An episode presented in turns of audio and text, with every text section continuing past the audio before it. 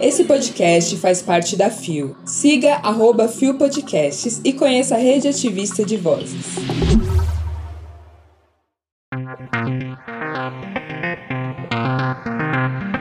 Time de futebol transmasculino faz história na Europa. Pride oferece curso gratuito. Gil do Vigor desabafa sobre cura gay. Terça-feira, 11 de abril de 2023. Quase meio de abril, gente. Que isso? Era o mês 7, eu tô emanando, não chegou o resultado do que eu tava emanando no mês 1. Olá, eu sou Gabi Van e esse é mais um Bom Dia, Bicha!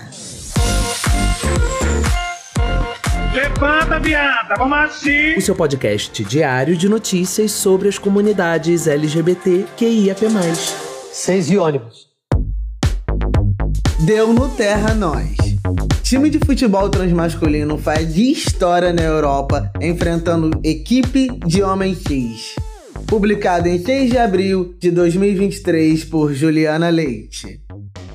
No Dia Internacional da Visibilidade Trans, comemorado no dia 31 de março, o time de futebol Truck United FC, composto completamente por homens trans e pessoas transmasculinas, fez história ao jogar uma partida contra um time masculino integrado apenas por homens cis. O jogo aconteceu no campo de Championville, em Londres, no mesmo dia em que a Federação de Atletismo do Reino Unido determinou a proibição de mulheres trans nas competições femininas em provas internacionais. Mais de 500 torcedores estavam presentes no evento, que foi considerado a primeira partida entre um time de futebol transmasculino e um time cis da história da Europa. Foi uma mistura de pessoas LGBTQIA+, e aliados se reunindo para celebrar esta noite histórica e mostrar que todos têm um lugar no esporte, disse Harry Nicholas, que jogou como zagueiro do Turkey United FC ao Pink News.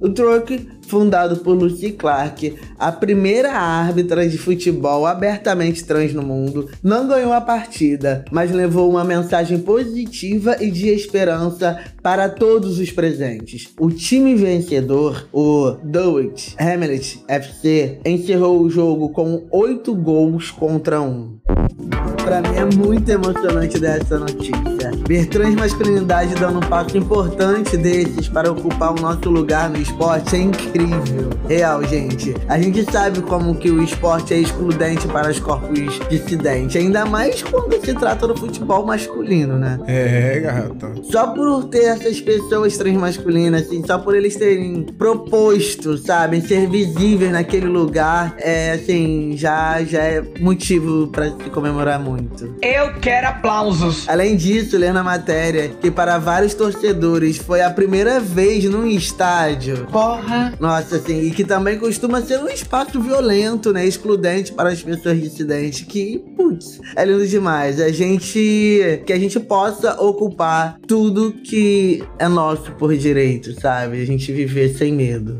Para ver a matéria completa, acesse o link que está na descrição desse episódio. Deu no Gay Blog. Projeto Pride oferece curso gratuito e online de empreendedorismo para LGBTQIA. Publicado em 7 de abril de 2023, o site não informou a pessoa responsável pela matéria. Estão abertas as inscrições para a primeira turma de empreendedorismo do projeto Pride Empreendedorismo. O curso é realizado pela Diversitar Consultoria em parceria com o Instituto Mais Diversidade, a Casa Neon Cunha e a Organização Internacional do Trabalho e o apoio da Michael Rabel International Foundation. O curso é gratuito, online e exclusivo para pessoas LGBTQIA+, de todo o Brasil, com prioridade para pessoas trans e travestis que empreendem. O objetivo dessa formação é oferecer conhecimento básico em gestão e finanças para pequenos negócios e apoio para a elaboração de um modelo de negócios. Canvas Os melhores modelos e apresentações receberão um pequeno recurso como capital, semente e acompanhamento da implementação de seus empreendimentos. O Projeto Pride é um projeto da Organização Internacional do Trabalho, que tem como instituto mais diversidade e a Casa Neon Cunha como parceiros de implementação. Entre 2022 e 2023, o projeto ofertou 125 vagas para Pride, Coisa e Voz, parte do projeto que conta com a formação técnica em cozinha e formação socioemocional do módulo Voz. Em 2023, a OIT, Instituto Mais Diversidade e a Casa Neon Cunha se unem com a Diversitar Consultoria e a Michael Rabel International Foundation para inaugurar uma nova formação, o Pride Empreendedorismo. As inscrições seguem abertas até dia 17 de abril e podem ser realizadas através do preenchimento de um formulário.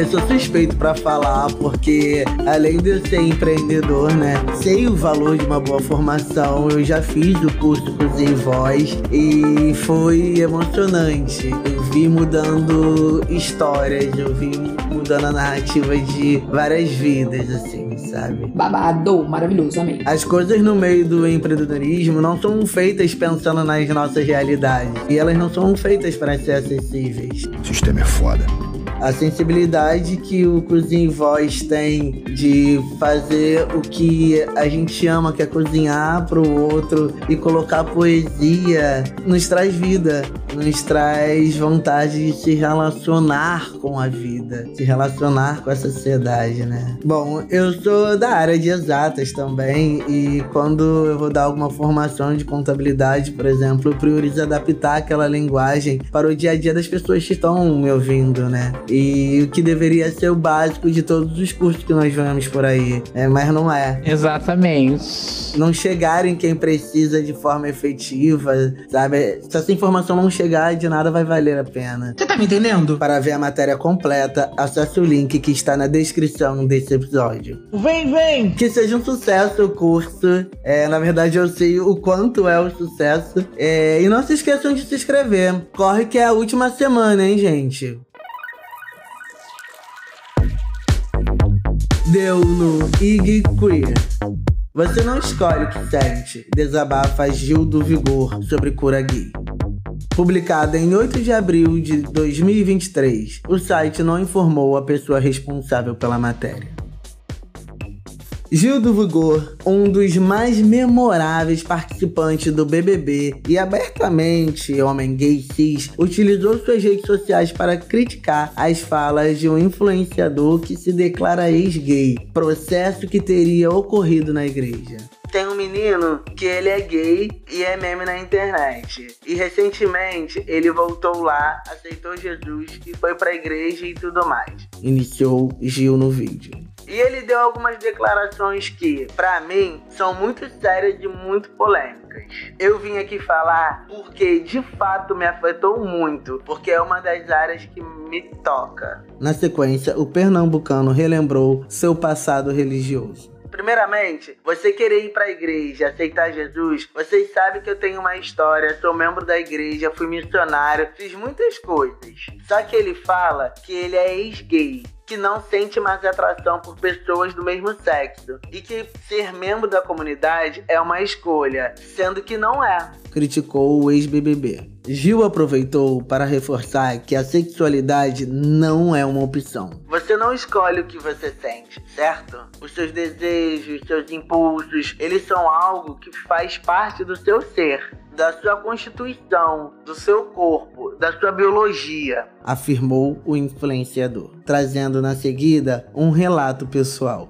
Eu, por exemplo, já fui missionário da igreja, já preguei, já orei, já implorei a Deus, já fiz jejum. Gente, eu já cheguei a ficar fazendo jejum durante uma semana. Eu almoçava e entrava em jejum, almoçava e entrava em jejum. 24 horas sem comer e sem beber água, pedindo para Deus me libertar, porque eu não queria sentir o que eu sentia. Relatou. A gente não pode passar uma mensagem para tantos jovens gays, adultos, pessoas da comunidade que têm receio, vergonha de ser quem são e que olham para uma pessoa dessa e falam assim: caramba, sinto mais essas pessoas vão acreditar, vão buscar meios, não vão conseguir. E isso vai gerar uma frustração. E a gente vai estar afetando a vida de tantas pessoas. Apontou. Não existe uma chavezinha. Hoje eu sinto atração, amanhã eu não sinto atração. Isso não existe. Isso não é real. Isso também não é brincadeira. A gente não pode sair brincando ainda mais no país em que a gente vive, ainda mais com o convívio que a gente tem e quão sério é isso. Concluiu. É, gente, esse negócio de igreja, cura gay, isso me atravessa bastante. Só de pensar que nós somos o país que mais mata pessoas trans e travestis, que ainda tem um mercado para destruir nossas vidas, né, através de cura gay, através de outros procedimentos ditos espirituais, é bem complicado, né? Chegamos ao final de mais um Bom Dia Bicha! Foi uma semana de muitas movimentações, muitas novidades e daqui pra frente a tendência é só aumentar. Então animação e bora juntas, hein? Bora! Ó, hoje eu quero fazer um convite especial para vocês, hein? Se liga, hein? Mais tarde, ó, às 17 horas, no Buraco do Lume, ali perto da Carioca, vai rolar um ato em solidariedade à deputada estadual Dani Bal Balbi pelos ataques transfóbicos sofridos na Alerj. É muito importante nós marcarmos presença para ampliar a voz de quem realmente nos representa, tá? Nos vemos lá, hein? Brota, vambora. O Bom Dia Bicha tem identidade visual, edição e produção de Rod Gomes, idealização de GG, pesquisa e roteiro de Zé Henrique Freitas, que também apresenta juntamente com Bia Carmo, Gabi Van, GG, Isa Potter, Lua Mansano e Rod Gomes. O programa integra a Fio Podcasts. Conheça os outros programas da rede Ativistas de Vozes. E não deixe de nos visitar e de nos seguir nas nossas redes sociais. Os links para as redes e para as matérias que você ouviu neste episódio estão na descrição. Lembre que amanhã tem mais um Bom Dia Bicha! A partir das 6 da manhã, com a apresentação de Zé Henrique. Tá, querida? Ó, me seguem lá nas redes sociais, tá? Arroba gabi.van e nos vemos daqui a pouquinho, tá? 5 horas lá no Buraco do Lume. Beijo!